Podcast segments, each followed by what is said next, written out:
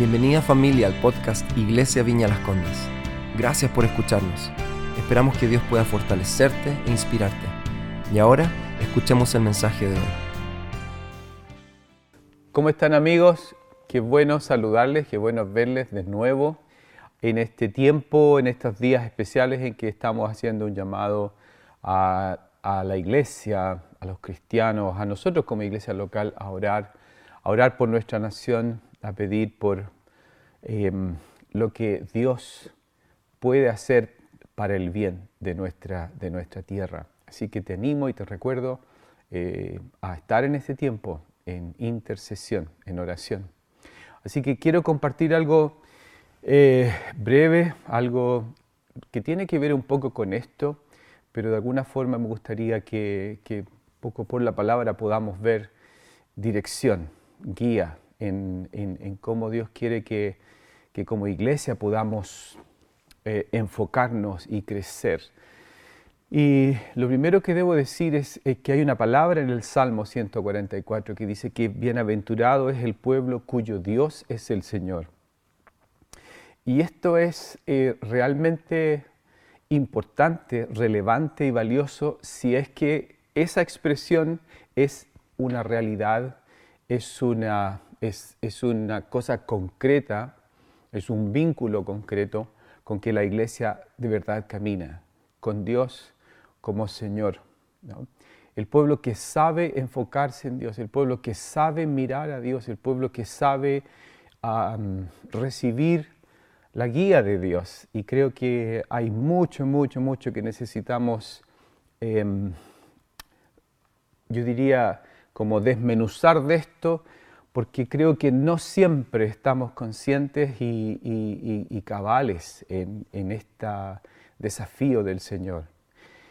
Creo que cuando veo en la Biblia historias, ¿verdad? Y realidades, digo, había personas que sinceramente con todo lo que vivieron mostraron que su conexión con Dios fue, fue poderosa, fue real y eso siempre es un desafío para nosotros.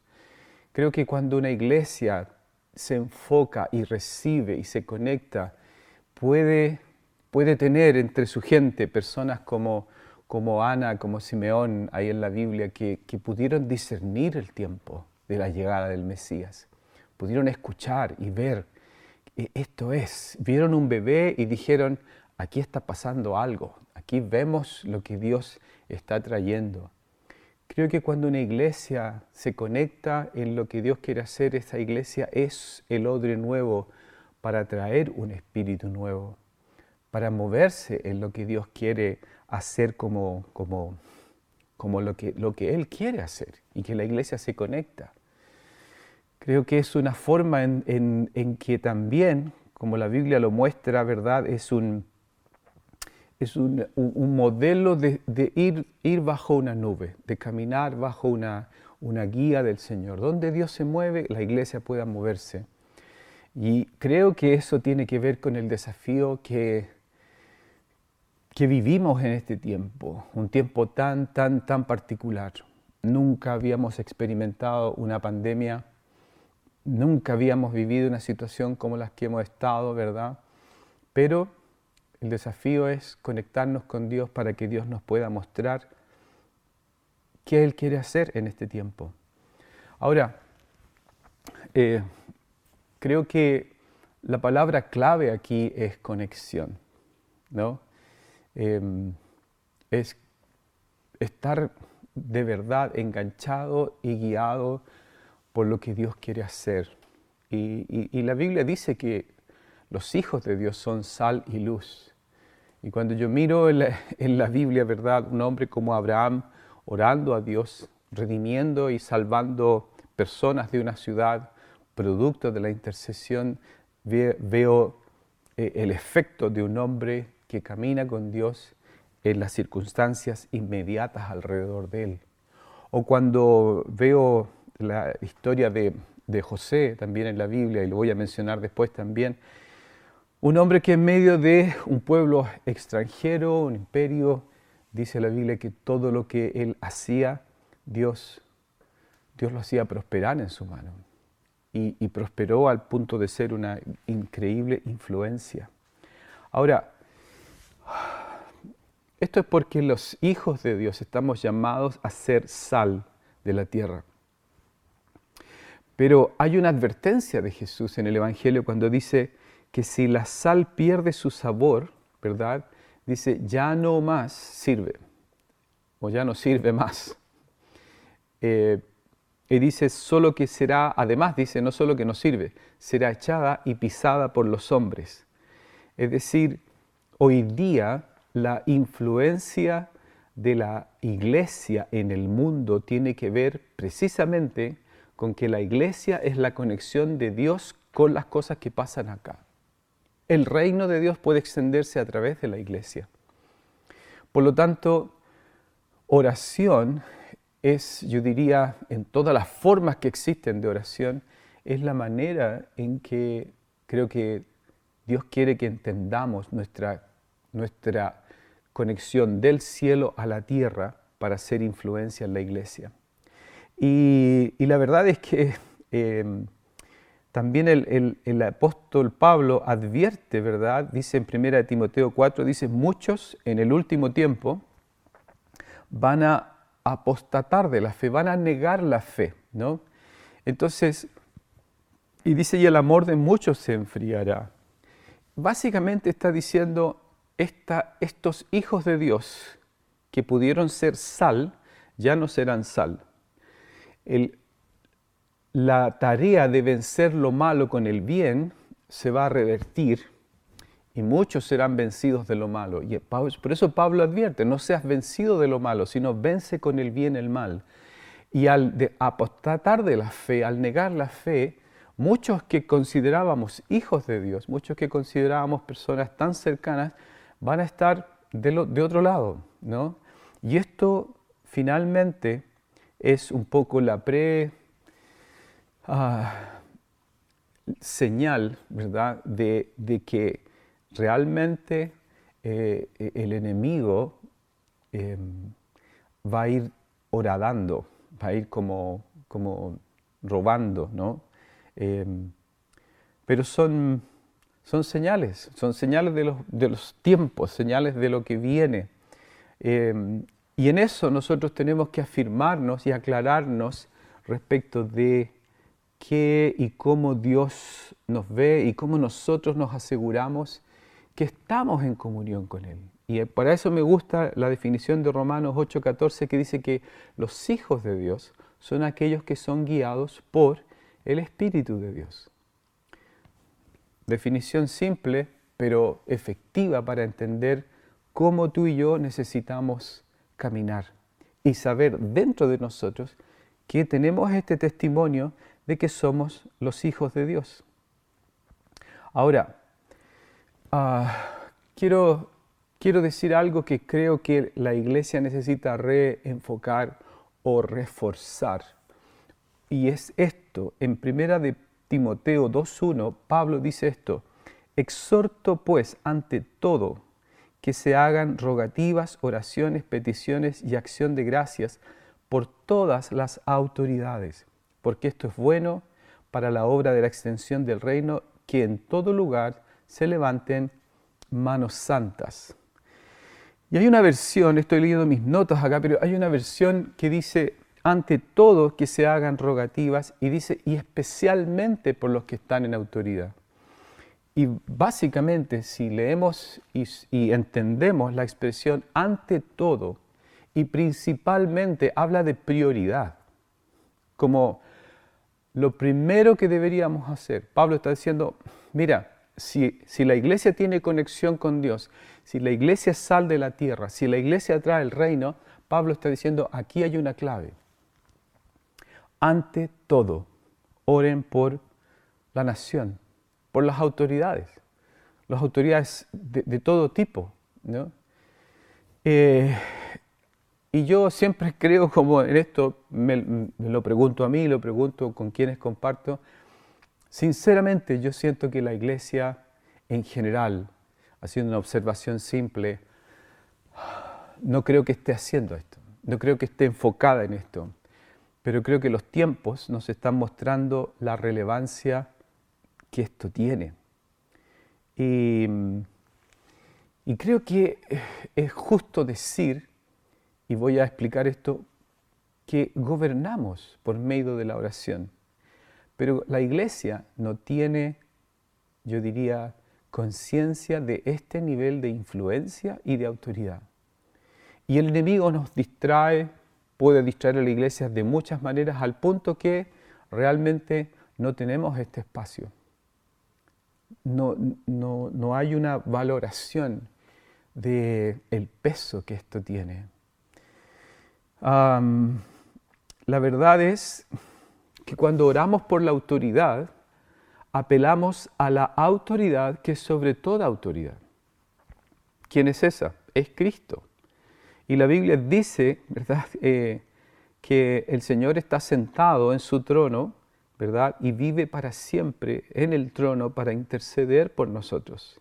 Es un rey eterno, es un rey de justicia y es un rey de paz. Y en Salmo 110 habla de que tiene la vara, una vara en su mano, una vara de su poder. Esta es como la vara de Aarón, mencionada también en el Antiguo Testamento, pero dice que esa vara tenía un nombre. Entonces, esta vara habla de autoridad y el nombre habla de quien tiene la autoridad. Un cetro de justicia es, es, es un símbolo de un rey que tiene autoridad. Y la Biblia dice que este cetro lo tiene el Señor Jesús que está sentado sobre toda autoridad. Entonces, la condición de una nación está vinculada al nivel de compromiso en que una iglesia intercede por las autoridades de esa nación. Y nótese que esto fue escrito por creyentes, por hijos de Dios que vivieron en épocas de imperios, imperios opresivos, imperios que yo diría no eran tal vez los más justos. Y ahí habría para hablar mucho. Pero aún así, Pablo, ¿verdad?, enseña y desafía que esto es un punto totalmente relevante, muy, muy, muy importante. Ah, y aquí hay una realidad poderosa Primera Pedro dice que habitamos en lugares celestiales como reyes y sacerdotes ministrando a Dios. Eh, y a través de eso gobernando con Él eh, en estos lugares celestiales. Pero tantas veces creo que este es el conflicto. La iglesia no se ve ahí. muchos, ¿verdad? Eh, eh, viven o vivimos una batalla así como del día a día, de, sentirnos como aislados, como, como no hay nada más. Es decir, creer en todo este proceso de identidad que Dios nos da para decir, podemos ser una tremenda influencia espiritual a través de la oración, creo que no es algo que estamos evaluando y procesando profundamente. El llamado es para interceder no para juzgar, no para culpar, sino para presentar delante de Dios a los, a los gobernadores de cada nación. Entonces, al orar por autoridad, de verdad, influenciamos al que ejerce toda autoridad. Porque no hay más autoridad que la de nuestro Señor. Y sencillamente quiero ilustrarte con ejemplos, ejemplos en la palabra. ¿no? Si tú piensas en la vida de Daniel, un hombre que llegó siendo niño al imperio, a un imperio extranjero, y el libro básicamente habla de las etapas, diferentes etapas en las que este hombre, siendo joven, siendo niño, siendo joven y siendo ya mayor, estuvo siempre exactamente debajo de un emperador, siempre cerca de un rey siempre como en una posición de autoridad y de influencia. Pero si tú, si tú eh, piensas cuál era la característica del carácter de este hombre, ¿por qué conocido Daniel? ¿Qué sabemos nosotros de Daniel? No es que Daniel abrió el mar rojo, resucitó muertos, pero lo que sí dice que era un hombre de oración. Era un hombre que la palabra lo describe y aún contra su propia integridad, este hombre se arriesgó a mantener su hábito de estar permanentemente orando. Mañana, tarde y noche. Un hombre de oración puesto en un lugar de influencia. Y estoy seguro que fue precisamente a causa de ser un hombre de oración para, que, para ser puesto también como un hombre de influencia. Y yo creo que el Señor, por esa conexión de este hombre, este hombre oraba a la autoridad sobre la autoridad para a través de eso ser influencia en todo lo que estaba pasando. Entonces, yo creo que el Señor, a través de un hombre como él, sí, guió destinos, redimió, ah, salvó, obró en beneficio de sus planes, de sus tiempos por su pueblo. O, qué decir de, de José, ¿no? como un hombre íntegro que soportó una, una experiencia de vida de bastante prueba por sueños que Dios le había mostrado, donde Dios lo iba a poner, pero la manera en que este hombre conectó lo que Dios le habló muchos años siendo joven, se iba a cumplir previa situación en que una palabra, un sueño que parecía una pesadilla para el rey, iba a ser revelado al corazón de este hombre y esa revelación no iba a venir si este hombre no estaba conectado con Dios. Pero al soportar la prueba, al soportar todo ese tiempo, José tuvo la capacidad de oír a Dios y de interpretar el sueño de las, de las vacas, de las espigas, etcétera, etcétera, y finalmente redimir los destinos del imperio más grande de la época. Entonces, lo que quiero decir es, solamente con estos ejemplos, mira cómo Dios, ¿verdad? Precisamente al mirar en la tierra y ver personas conectadas con Él, puede a través de la oración hacer tremendo impacto en una nación, en un imperio, en un gobierno. ¿Cuánto necesitamos eso en este tiempo? Y termino mencionando a un hombre como Abraham. Y, si puedes leer en la Biblia, yo no quiero ir tan allá ahora, pero te lo desafío para que lo busques y lo, lo, revises. Pero este hombre se enfrenta a una ciudad que está bajo juicio y habla a Dios. Y, si tú miras bien y lees todo el pasaje, este hombre básicamente negocia con Dios. Y le dice, Señor, ¿y si hubieran tantas personas? Señor, no te enojes, pero mira, y, y perdón si voy muy allá en confianza, pero ¿y si hubieran tantos? Y el Señor contestaba, y el Señor obraba de acuerdo a la fe y a la valentía y al corazón de intercesión de este hombre. La pregunta es, ¿quién ora así? ¿Quién clama así por la nación? ¿Quién pide así por, por, una nación que está eh, en conflicto hoy? Entonces, creo que de alguna forma, queridos, debemos volver a este punto en que entendemos, según crónicas, que dice la Biblia, que si nosotros como pueblo, el pueblo sobre el cual el nombre del Señor es invocado, somos la iglesia, no es Chile, no es la nación. Dice, si ese pueblo se humilla y busca ah, y se arrepiente, ¿verdad? Entonces el Señor traerá una serie de bendiciones y va a sanar la tierra. Pero es, un trabajo de la iglesia, es una, es una obra de aquellos que sabemos de dónde viene el recurso, sabemos quién es autoridad sobre autoridad, sabemos quién finalmente, realmente gobierna, sabemos quién finalmente sabe el final de la historia, sabemos realmente quién tiene todas las cosas en su mano, sabemos a quién podemos clamar para pedir que revierta o cambie o, traiga la sanidad sobre nuestra tierra.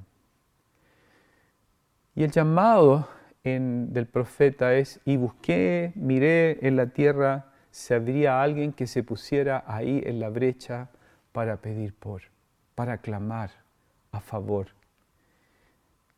Y, es un llamado eh, difícil, porque eh, clamar por, interceder, no es algo, en mi opinión, que nosotros como iglesia estemos acogiendo, tomando genuinamente. Creo que es esto, este llamado, esta conexión, esta intercesión es algo que, que muchas personas que caminan con Dios, que, que, sienten a Dios, que tienen esta conexión con Dios, Dios puede como despertar y poner en ellos el corazón de Dios que gime por las naciones, por los perdidos, por, la tierra. Así es que queridos, eh, esto es esta noche, mi deseo es que a través de esta reflexión, Señor, ponga en tu corazón carga para clamar en favor de, pedir por lo que Dios quiere hacer, por lo que Dios sí quiere derramar, porque Él es bueno, porque Él es un Dios que es capaz de producir y de redimir todo lo malo para traer bendición a una tierra, a nuestra tierra, a las naciones. Así que quiero animarte esta noche a orar y ojalá que en las salas de oración donde vamos a entrar no solamente estemos pidiendo por nuestras cosas, nuestras necesidades, sino también podamos clamar en favor de otros, clamar por los destinos de esta nación. Amén. Amén. Así que Padre, gracias esta noche por, por cada persona, Señor, que está escuchando estas palabras. Y pido, Señor, que tú traigas a nuestro corazón la inspiración, que tú soples, Señor, despiertes nuestros corazones para ser levantados en, en oración por otros, en intercesión. Señor, la iglesia, Señor, somos, somos la respuesta somos, Señor, la conexión que esta tierra necesita, que este mundo necesita, Señor. La iglesia somos tu vehículo, Señor, para traer tanta provisión tuya, Señor. Así es que, Padre, vuelve nuestro corazón a ti. Vuelve nuestra vida a ti, Señor. Vuelve nuestra atención a ti y que al mirarte a ti, Señor, veamos lo que tú ves. Sintamos lo que tú sientes, Señor. Y eso es tu corazón por tu creación. Así que Padre, guíanos a orar, sabiendo que cuando oramos, todo depende de ti. Pero Señor, que tú quieres desafiarnos a ser gente de oración, de intercesión. Padre, yo bendigo a cada persona y te agradezco, Señor, por tantos cristianos e iglesias que están siendo movidos y despertados también hacia la intercesión en el nombre de Jesús. Amén. Amén. Amén, queridos. Les mando un abrazo. Espero que Dios les bendiga. Espero que Dios les guíe y que en este tiempo podamos estar espiritualmente conectados en la misma sintonía de intercesión. Amén. Cuídense y nos veremos después. Chao, chao. Gracias nuevamente por haber escuchado. Esperamos que haya sido de gran bendición para tu vida. Si quieres estar al tanto de nuestros mensajes, asegúrate de seguirnos y, por qué no, compartirlo con tus amigos. Para más contenido de la iglesia y cómo conectarte, ve a nuestra aplicación móvil y sitio web iblc.cl. Un gran abrazo y que Dios te bendiga.